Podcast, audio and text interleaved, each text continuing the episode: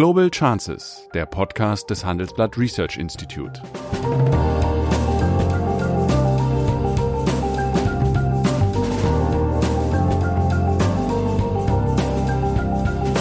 Der ehemalige Außenminister analysiert zusammen mit Professor Bert Rürup die geopolitische Lage, exklusiv für den Chefökonom, den Newsletter von Professor Rürup.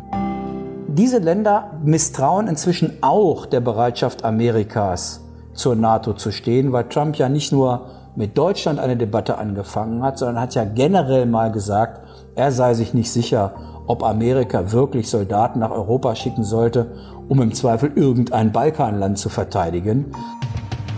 Guten Tag, meine Damen und Herren. Ich begrüße wieder mal Sigmar Gabriel zu unserem Talk in der Reihe Global Chances.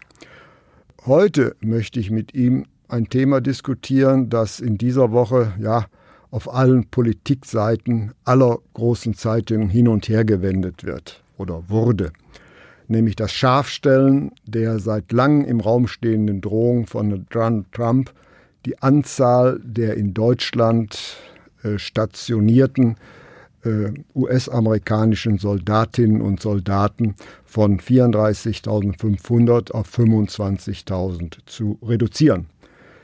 Trump begründet seine Entscheidung mit der unbestreitbaren Tatsache, dass Deutschland das vereinbarte NATO-Ziel bei den Verteidigungsausgaben wieder einmal nicht erreicht hat. Oton Trump, ich darf zitieren, Deutschland ist seit Jahren säumig und schuldet der NATO Milliarden Dollar. Und das müssen sie bezahlen. Das klingt gut, ist aber objektiv falsch. Deutschland kommt allen Verpflichtungen gegenüber der NATO nach und ist immer nachgekommen. Was Deutschland allerdings nicht tut, ist das eigene Commitment zu realisieren, nämlich Verteidigungsausgaben in Höhe von 2% in Relation zum Bruttoinlandsprodukt zu tätigen. Im Jahre 2019 waren es 1,8 Prozent und damit fehlen eine beachtliche Summe, nämlich 25,5 Milliarden. Was würdest du dazu sagen? Hat Trump recht oder wie soll man reagieren? Also die Amerikaner, und zwar nicht nur Donald Trump, sondern weit über die Parteigrenzen hinaus, auch schon unter Obama, auch Hillary Clinton, kritisieren in der Tat, dass Europa nur etwa ein Drittel seiner Verteidigungsausgaben selbst Wir reden trägt. über Deutschland, nicht über Europa. Nein, wir reden, wir reden erstmal über Europa. Zwei Drittel der Verteidigungslasten der Europäischen Union tragen die Amerikaner. Das war früher auch so gewollt, weil die Amerikaner nach zwei Weltkriegen die militärischen Fähigkeiten der europäischen Mitgliedstaaten unter Kontrolle haben wollten, vor allen Dingen die Fähigkeiten der Deutschen. Das Motto nach dem Zweiten Weltkrieg war ja American in, America in, Russians out, Germans down. Man war eigentlich unsicher über die Frage, was Deutschland macht, wenn es zu viel eigenständige militärische Fähigkeiten erneut entwickelt. Das ist der Ursprung der amerikanischen Dominanz in Verteidigungsfragen in Europa und speziell gegenüber Deutschland. Das hat sich seit geraumer Zeit verändert weil die europäische Volkswirtschaft und die amerikanische etwa gleich groß sind. Und deswegen gibt es eine Debatte darüber, dass die europäischen Mitgliedstaaten alle, auch Deutschland, dieses 2-Prozent-Ziel, das du eben erläutert hast, erreichen sollen. Die genaue Formulierung lautete übrigens in Richtung dieser 2% zu gehen. Dort steht nicht apodiktisch 2%, mhm. sondern diese Richtung einzuschlagen. Deutschland tut das auch, zugegebenermaßen in Schritten, die den Amerikanern und zögerlich, zögerlich. Es, erstmal tut es das in Schritten, die den Amerikanern, aber auch manch anderen in Europa und außerhalb Europas nicht groß genug sind. Wir sind übrigens bei weitem nicht die einzigen, die das 2%-Ziel nicht erreichen. Warum sind die Schritte zögerlich? Weil schon vor der Corona-Krise wir am Ende über eine relativ zügige, nahezu Verdopplung wir sind gestartet bei ein bisschen mehr als ein Prozent des deutschen Wehretats reden. Das heißt von ungefähr 40 Milliarden, bisschen weniger, auf über 80 Milliarden. Da wird jedes deutsche Parlament, jede Regierung einige Jahre zu brauchen. Äh, und das geht Trump und nicht nur ihm oft nicht schnell genug. Ob das der wirkliche Grund ist, warum diese weitgehend überhastete und offensichtlich von ihm persönlich getroffene Entscheidung, rund 9000 Soldaten aus Deutschland abzuziehen, getroffen wurde. Darüber gibt es übrigens auch Streit. Es mhm. gibt auch eine Menge Leute, die sagen, das hat mit dem 2%-Ziel der NATO nichts zu tun. Das ist nur ein gerade mal ganz schönes Argument, das er nutzt. In Wahrheit war er stinksauer darüber, dass die deutsche Kanzlerin die Einladung zum G7-Treffen in, äh, in den USA nicht wahrgenommen hat, weil sie erstens nicht gesehen hat, dass bei dem Treffen was rauskommt und zweitens nicht für ihn eine Wahlkampfshow mitführen wollte. Darüber muss er offensichtlich tief verärgert sein. Und ja, gut, denkt, das ist aber eine Spekulation. Aber Fakt ist, Deutschland hat 2002 und 2014 und 2014 war Sigmar Gabriel Bundeswirtschaftsminister auf den NATO-Gipfeln sich committed, 2 Prozent ja. zu realisieren. Wenn du recherchierst, dann muss die Recherche unter 1,4 Prozent. Wenn die, du die Recherche machst, musst du das äh, korrekt machen. Hm. Wir haben damals in dieser Zeit als Regierung, insbesondere der damalige Außenminister und der heutige äh, Bundeskanzler zugestimmt, in Richtung zwei Prozent zu gehen. Ja, ja. Und das tun wir auch. Die Frage ist, ist es realistisch zu erwarten, dass wir in der Zeit der größten Wirtschaftskrise, die die Welt seit dem letzten Jahrhundert gesehen hat, jetzt zügig quasi ausgehend von der damaligen Situation den Wehretat verdoppeln oder jetzt eben in kurzer Zeit 25 Milliarden Euro pro Jahr zusätzlich draufpacken? Wie absurd die Debatte im Kern auch ist, wird sich ja Ende des Jahres zeigen. Wenn unser Bruttoinlandsprodukt wie erwartet schrumpft, steigen wir drastisch auf in Richtung zwei Prozent. Das ist ja ein bisschen die irrationale Logik dabei. Ich persönlich glaube, dass das, was du als Spekulation hingestellt hast, in Wahrheit äh, den Punkt trifft. Trump hat erheblichen Streit mit der deutschen Bundesregierung. Es ist kein Geheimnis, dass Merkel und er ein Nichtverhältnis haben. Und es ist ja nicht nur mhm. Deutschland, die seine Absicht schwierig gefunden hat, in relativ kurzer Zeit zu einem Treffen von G7 plus Putin einzuladen, weil sie sozusagen Sorge haben, dass die gemeinsame westliche Politik mit Blick auf Ukraine und Krim damit torpediert wird. Das haben auch die Briten abgelehnt, das hat auch Kanada abgelehnt. Mhm. Das hätte auch Frankreich abgelehnt. Deswegen glaube ich, geht es um weit mehr als diese Truppenreduzierung, die ich übrigens relativ gelassen sehe. Ja, ähm, nur muss man natürlich sehen, es ist ja gewissermaßen sogar ein Schuss ins eigene Knie. Die äh, US-amerikanischen so Truppen in Deutschland äh, schützen ja weniger Deutschland, sondern vielmehr ist Deutschland die ganz große Drehscheibe für amerikanische Aktionen im vorderen, äh, im Nahen Osten und in, in Afrika. Das heißt also, die deutschen neuen Standorte sind großenteils eine Operationsbasis für US-amerikanische Einsätze. Das ist natürlich auch ein Teil der Wahrheit. Aber dennoch nochmal, ich insistiere, warum haben wir uns auf die 2% verpflichtet, sie perspektivisch zu erreichen, wenn wir es gar nicht wollen? Weil das damals eine Trendwende war. Das war 2014. Und ein Kompromiss innerhalb der NATO-Staaten. Bis dahin haben alle ihre Verteidigungsausgaben eher gesenkt, wir als Deutsche ja auch, weil wir die sogenannte Friedensdividende mhm. äh, akzeptiert haben nach dem Fall des Eisernen Vorhangs sind viele davon ausgegangen, dass wir doch jetzt drastisch unsere Verteidigungsfähigkeit gen Osten reduzieren können. Und 2014, ich erinnere mal an die beginnende schwierige Situation mit Russland, später dann die Besetzung der Krim, der Konflikt in der Ukraine, hat dazu beigetragen, dass alle gesagt haben, diesen Trend müssen wir umkehren. Wir haben eine nur bedingt einsatzfähige NATO.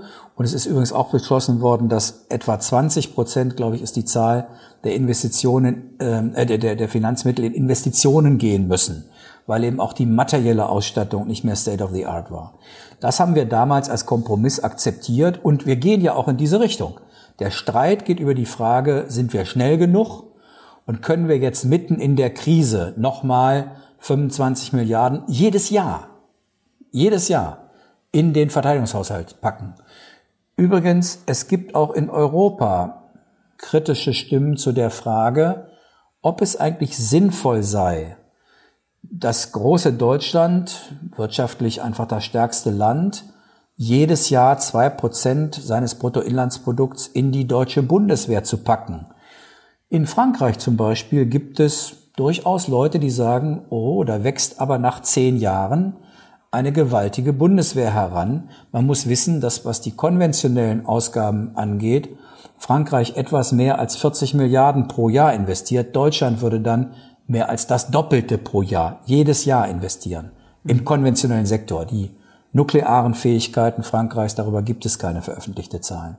Also deswegen habe ich mal den Vorschlag gemacht, mach doch etwas anderes. Und der, James, der Jim Mattis, der frühere Verteidigungsminister der USA, fand das eine sehr gute Idee. Sie haben gesagt, lasst uns 1,5 Prozent in die Bundeswehr investieren und 0,5 Prozent in die Verteidigungsfähigkeit Osteuropas. Weil das machen bisher nur die Amerikaner. Wir würden als Deutsche Schritt für Schritt zeigen, dass wir bereit sind, für die Sicherheit Osteuropas auch Verantwortung zu übernehmen. Über die NATO-Fonds. Die gibt es ja bereits. Nur, dass sie im Wesentlichen die USA bezahlen. Für Polen und die Balten wäre Bezahlen das. Bezahlen die USA das, das, das wirklich? Also, was ja, ich gelesen habe, sind alle Verträge, die wir mit der Organisation der NATO geschlossen haben, werden voll erfüllt. Also muss es darum etwas USA anderes machen gehen. das freiwillig. Die USA machen das freiwillig. Sie stärken ja. die Verteidigungsfähigkeit Osteuropas, Klammer auf. Im Gegenzug dazu ist dann die Beschaffung dieser Länder eher auf den amerikanischen Rüstungsmarkt ausgerichtet als auf den europäischen, Klammer zu. Mhm. Das Problem, was dort existiert, ist, dass ein Teil der Osteuropäer nicht glaubt, dass Europa und speziell Deutschland bereit wäre, für Polen und das Baltikum Artikel 5 des NATO-Vertrages auch wirklich zu erfüllen. Anders als wir sehen diese Länder in der russischen Politik durchaus ein Aggressionspotenzial. Die sind sehr nah an der Ukraine und die erleben Russland als eine militärische Gefahr. Das sehen wir Deutschen ja völlig anders. Und die glauben nicht, dass wir Deutschen den, Sat den Artikel 5 noch richtig übersetzen. Die Übersetzung lautet ja, ich bin bereit, für deine Freiheit zu sterben. Und ja. das glauben die Balten und die Polen nicht, dass die Deutschen dazu bereit wären, weil sie historisch eben genau das Gegenteil als Erfahrung gemacht haben. Okay, dann versuche ich nochmal von der anderen Seite her. Ich will ja eigentlich noch auf ein anderes Thema kommen. Äh, die NATO hat ein einziges Mal den Kriegsfall ausgerufen. Das war nach den Attentaten im September 2001. Und da ist Deutschland mit in den Krieg gezogen. Das heißt, selbst dem, äh, diesen kriegerischen Verpflichtungen ist Deutschland stets nachgekommen. Das, bestätigen, das bestätigen auch die Amerikaner. Man muss ja sehen, Trump ist ja mit seiner Absicht, 9000 Leute abzuziehen, absolut isoliert. Das Militär ist dagegen, aus den Gründen, die du genannt hast, weil sich die Amerikaner damit selbst ins Knie schießen als Operationsbasis. Die außenpolitische Elite ist dagegen. Rammstein ist dort faktisch ein, ein, ein US-amerikanischer ja, Drehkreuz. Von dort wird der gesamte Einsatz im Nahen und Mittleren Osten versorgt. Ja. Und nicht zuletzt ist auch das Krankenhaus für diese Einsätze in Deutschland. Insofern gibt, ist Trump mit seiner Position absolut alleine. Trotzdem deswegen glaube ich ja, dass es eben nicht eine Reaktion auf NATO-Fragen ist, sondern dass es eine Revanche ist für Merkels und Deutschlands Nord Position in Fragen des Multilateralismus. Nord Stream. Nord Stream, vieles andere mehr. Ja. Auch in Nord Stream ist übrigens die Lage komplizierter, als man von uns aus sieht. Dort gehen die Initiativen stärker vom Kongress aus und mhm. übrigens besonders stark von den Demokraten, weil sie Putin immer noch für verantwortlich halten, dass Hillary Clinton im Wahlkampf verloren hat. Insofern wird übrigens, ja. würde ein neuer amerikanischer Präsident mit dem Blick auf Russland, wenn er ein Demokrat ist, uns mindestens genauso herausfordern, wie das derzeit Trump ja. macht, möglicherweise sogar noch mehr. Aber zurück zu der Frage, wie erreichen wir das 2%-Ziel? Wenn wir 1,5% selbst in die Bundeswehr stecken, 0,5% für die NATO-Fonds zur Verteidigung Osteuropas bereitstünden, würde das etwas sein, was das Verhältnis der Balten und der Polen in sicherheitspolitischen Fragen zu uns sich deutlich verändern würde. Zumal diese Länder derzeit auch nicht mehr so felsenfest. Ja, wem sollten denn diese 0,5 Prozent zufließen? Es gibt NATO-Fonds, die dazu beitragen, ja die Verteidigung. Ja, aber, aber es, es, müssen doch Leute Gewehre tragen und Flugzeuge fliegen. Ja, wenn also du mich ausreden die, lassen würdest, wo dann sollen die, 5, die diese 0,5 Prozent investiert werden? In die existierenden NATO-Fonds, die so etwas machen. Davon partizipiert zum Beispiel auch ein Land wie Schweden, das gar nicht Mitglied der NATO ist, aber mhm. mit der NATO gemeinsame Verteidigungsübungen macht. Das heißt, daraus heraus wird sowas bezahlt, bis hin zu Materialeinsatz in diesen Ländern. Der Punkt ist, diese Länder misstrauen inzwischen auch der Bereitschaft Amerikas, zur NATO zu stehen, weil Trump ja nicht nur mit Deutschland eine Debatte angefangen hat, sondern hat ja generell mal gesagt, er sei sich nicht sicher, ob Amerika wirklich Soldaten nach Europa schicken sollte, um im Zweifel irgendein Balkanland zu verteidigen. Das macht die natürlich auch skeptisch, wie stark er eigentlich zur NATO steht. Deswegen ist meine Position, uns sollte es relativ egal sein, was der jetzige Präsident der USA dazu sagt. Wir müssen die Verteidigungsfähigkeit Europas aus eigenem Interesse stärken und dabei jede Möglichkeit nutzen, innerhalb Europas die Zweifel an der Bereitschaft Deutschlands und Frankreichs für Osteuropa einzutreten zu beseitigen. Denn mhm. mittelfristig werden sich die Vereinigten Staaten sowohl aus dem Nahen und Mittleren Osten zurückziehen und damit auch aus Europa. Amerika wird, ganz egal wie der Präsident heißt, pazifischer und weniger mhm. europäisch. Und das bedeutet, dass in der Frage der Verteidigungs- und Sicherheitspolitik Europa, ganz egal wie viele Soldaten Amerika derzeit in Deutschland hat oder wie viel sie haben wollen, eigenständiger werden müssen. Wir müssen uns lösen, nein, wir müssen es einfach lösen, wie das Kaninchen auf die Schlange im Weißen Haus zu schauen. Ja, wir müssen gut. unsere eigenen Interessen definieren.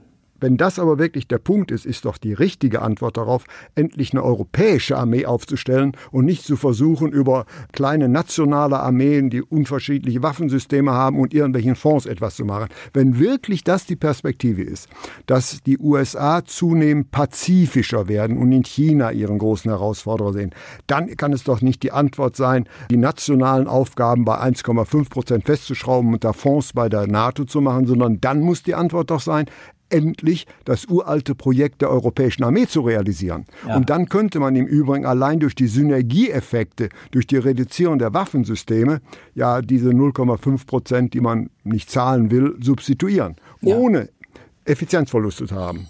Also absolut richtig. Europa gibt ungefähr etwas mehr als die Hälfte der Amerikaner für Verteidigung aus, aber mit einer Effizienz, die nur 15 Prozent der amerikanischen Ausgaben erreicht. Ja. Also, weil, das hast du richtig beschrieben, hier jeder sein eigenes Waffensystem hat und vieles andere mehr. Deswegen ist es richtig, und die ersten Schritte sind ja gemacht worden mit äh, der PESCO, der gemeinsamen europäischen Verteidigungszusammenarbeit, in diese Richtung zu gehen. Ich bin bloß Realist genug, um zu sagen, wir werden nicht sehr schnell zu einer europäischen Armee kommen. Warum nicht?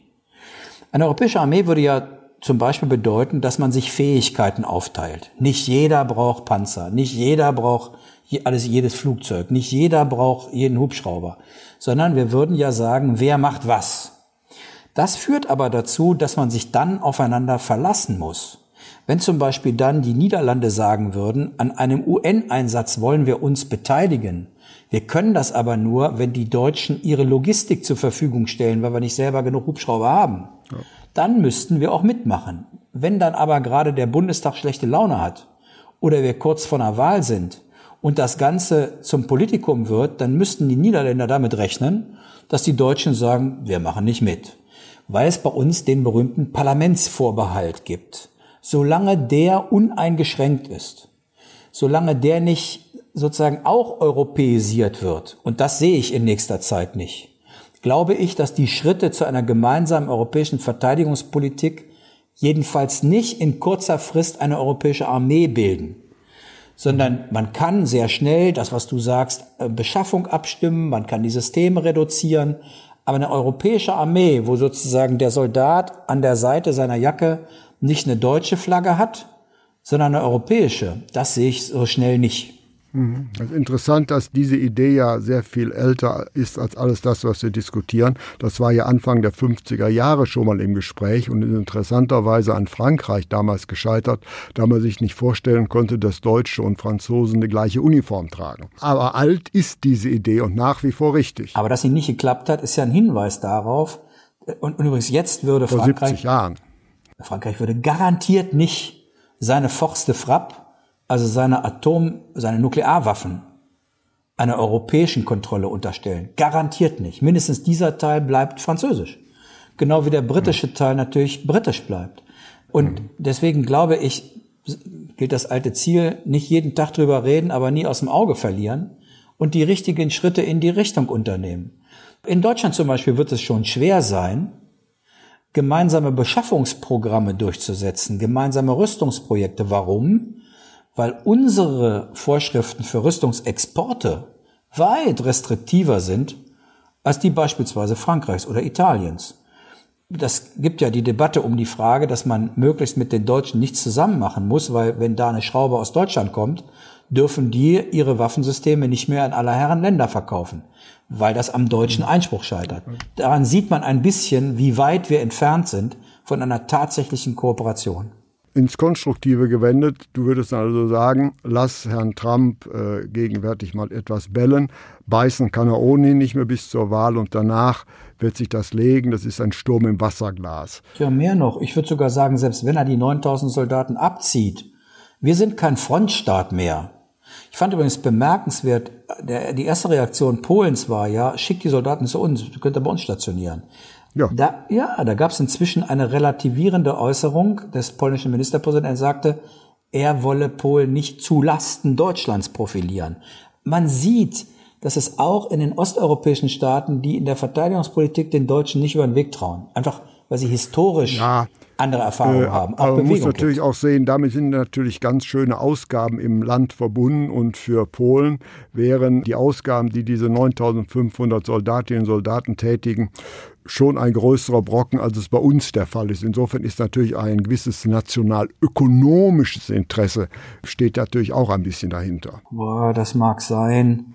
Ja. Polen würden sich erstmal auch erhebliche Nachfrage für die Regionen erhoffen, bei denen die amerikanischen Soldaten stationiert werden, so wie es ja. jetzt in Deutschland in den betroffenen Kommunen Sorge gibt, dass bei ihnen die Nachfrage wegbricht. Geschäft wegbricht, natürlich. Aber ich, ich ja. glaube einfach, äh, also mal abseits solcher kurzfristigen Interessen. Mittelfristig ist es einfach so, dass es uns gelingen muss, die historischen Erfahrungen ein bisschen zur Seite zu schieben, die Länder mit uns und mit Europa haben. Es ist immer noch so, dass Geografie und Geschichte den Blick in Gegenwart und Zukunft prägt. Und Geografie und Geschichte Polens oder der drei baltischen Staaten ist eben deutlich anders als die Deutschlands oder Frankreichs. Und deshalb ist es nicht so ganz einfach, in dieser Frage der Verteidigungs- und Sicherheitspolitik mit den Osteuropäern auf einen Nenner zu kommen. Mhm. Aber nochmal, die sehen die Bemerkungen Trumps gegenüber der NATO auch sehr kritisch und sind nicht besonders begeistert davon. Das könnte ein Window of Opportunity sein, die europäische Verteidigungs- und Sicherheitspolitik doch stärker voranzubringen.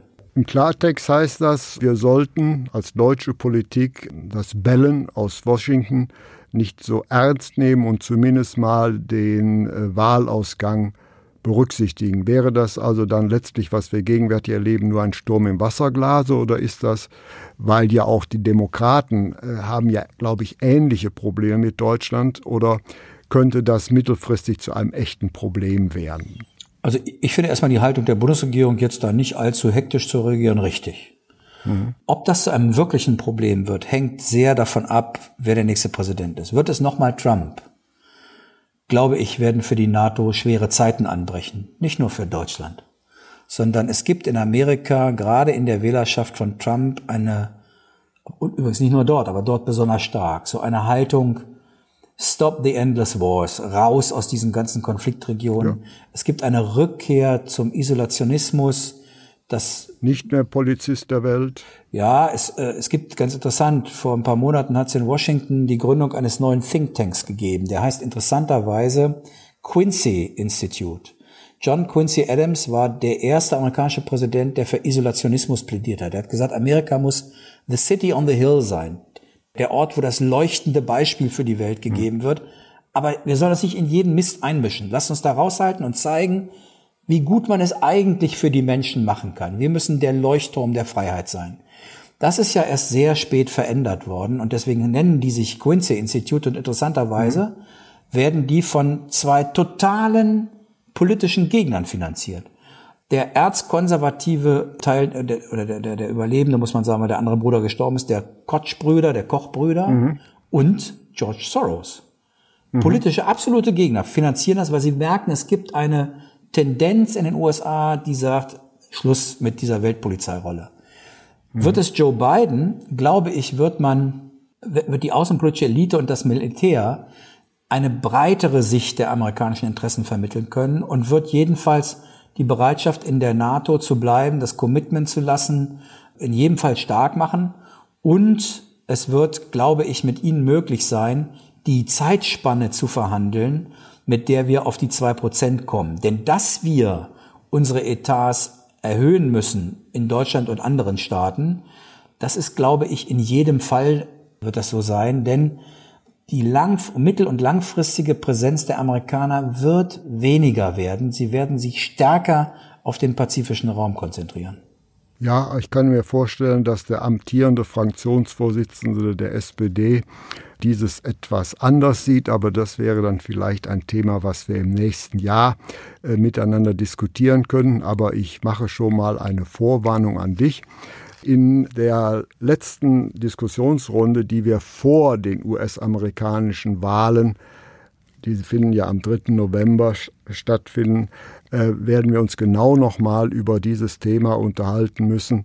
Wie positioniert sich Deutschland in Beziehung zu den USA? Nämlich ich gehe davon aus, dass Europapolitik und namentlich Deutschland-Bashing eine zentrale Rolle in diesem Wahlkampf äh, spielt. Und Ausnahmsweise möchte ich dir zu diesem Punkt mal dir heute das letzte Wort unseres heutigen Gesprächs geben. Welche Rolle wird Deutschland im Trump-Wahlkampf spielen? Na, jedenfalls braucht er Gegner. Trumps Wahlkampf basiert darauf, dass er Gegner produziert. Gegner Nummer eins ist China. Gegner Nummer zwei, das hat er selbst gesagt, er hat sogar gesagt, wir seien schlimmer als China, nur kleiner ist Europa und wenn er Europa sagt, meint er Deutschland.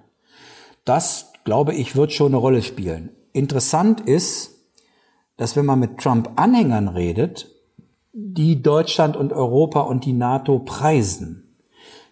Mal Leute gefragt, und zwar Leute, die da auch Verantwortung tragen und wie das denn zusammenpassen würde mit der Kritik von Trump. Und die Antwort war, ach, glauben Sie das nicht, das sind Fake News in den Zeitungen. Wir stehen zu Europa, wir stehen zu Deutschland, unser größter Alliierter, wir stehen zur NATO. Das ist interessant, dass es irgendwie dieser Teil der Debatte jedenfalls bislang nicht so richtig ankommt. Aber ich glaube schon, mhm. dass Trumps Wahlkampf darauf basiert, dass er Gegner braucht. Und der, übrigens der größte Konflikt mit Trump wird nicht die NATO sein. Und auch der größte Konflikt mit einem demokratischen Präsidenten wird sein unser Verhältnis zu China. Mhm. Das ist der Konflikt der Zukunft, weil wir als Europäer und als Deutsche aus ökonomischen Gründen zu China anders stehen als die USA und die werden von uns fordern, dass wir in ihre Strategie des Decoupling eintreten. Das wird ein richtiger Härtetest. Ja, das war noch ein perfektes Schlusswort. Herzlichen Dank und bis zur nächsten Woche. Gerne, alles Gute. Heute möchte ich mit einem letzten Wort in eigener Sache enden. Um besser zu werden, brauchen wir Sie, meine Damen und Herren. Wir freuen uns natürlich, wenn Sie uns loben, Lob hat jeder gerne, aber um besser zu werden, sind wir natürlich auch auf kritische Anregungen angewiesen. Und deshalb äh, würden Sigmar Gabriel und ich uns sehr freuen, wenn Sie an einer kleinen Studie zu unserem Podcast teilnehmen würden. Den Link finden Sie in den Show Notes. Kritik, Fragen und Anregungen sind deswegen ganz herzlich willkommen, denn Sie wissen, das Bessere ist des guten Feind Deswegen grüße ich Sie mit diesem Wunsch bis zur nächsten Woche als Ihr Bert Rürup. Das war Global Chances mit Sigmar Gabriel, der Podcast des Handelsblatt Research Institute.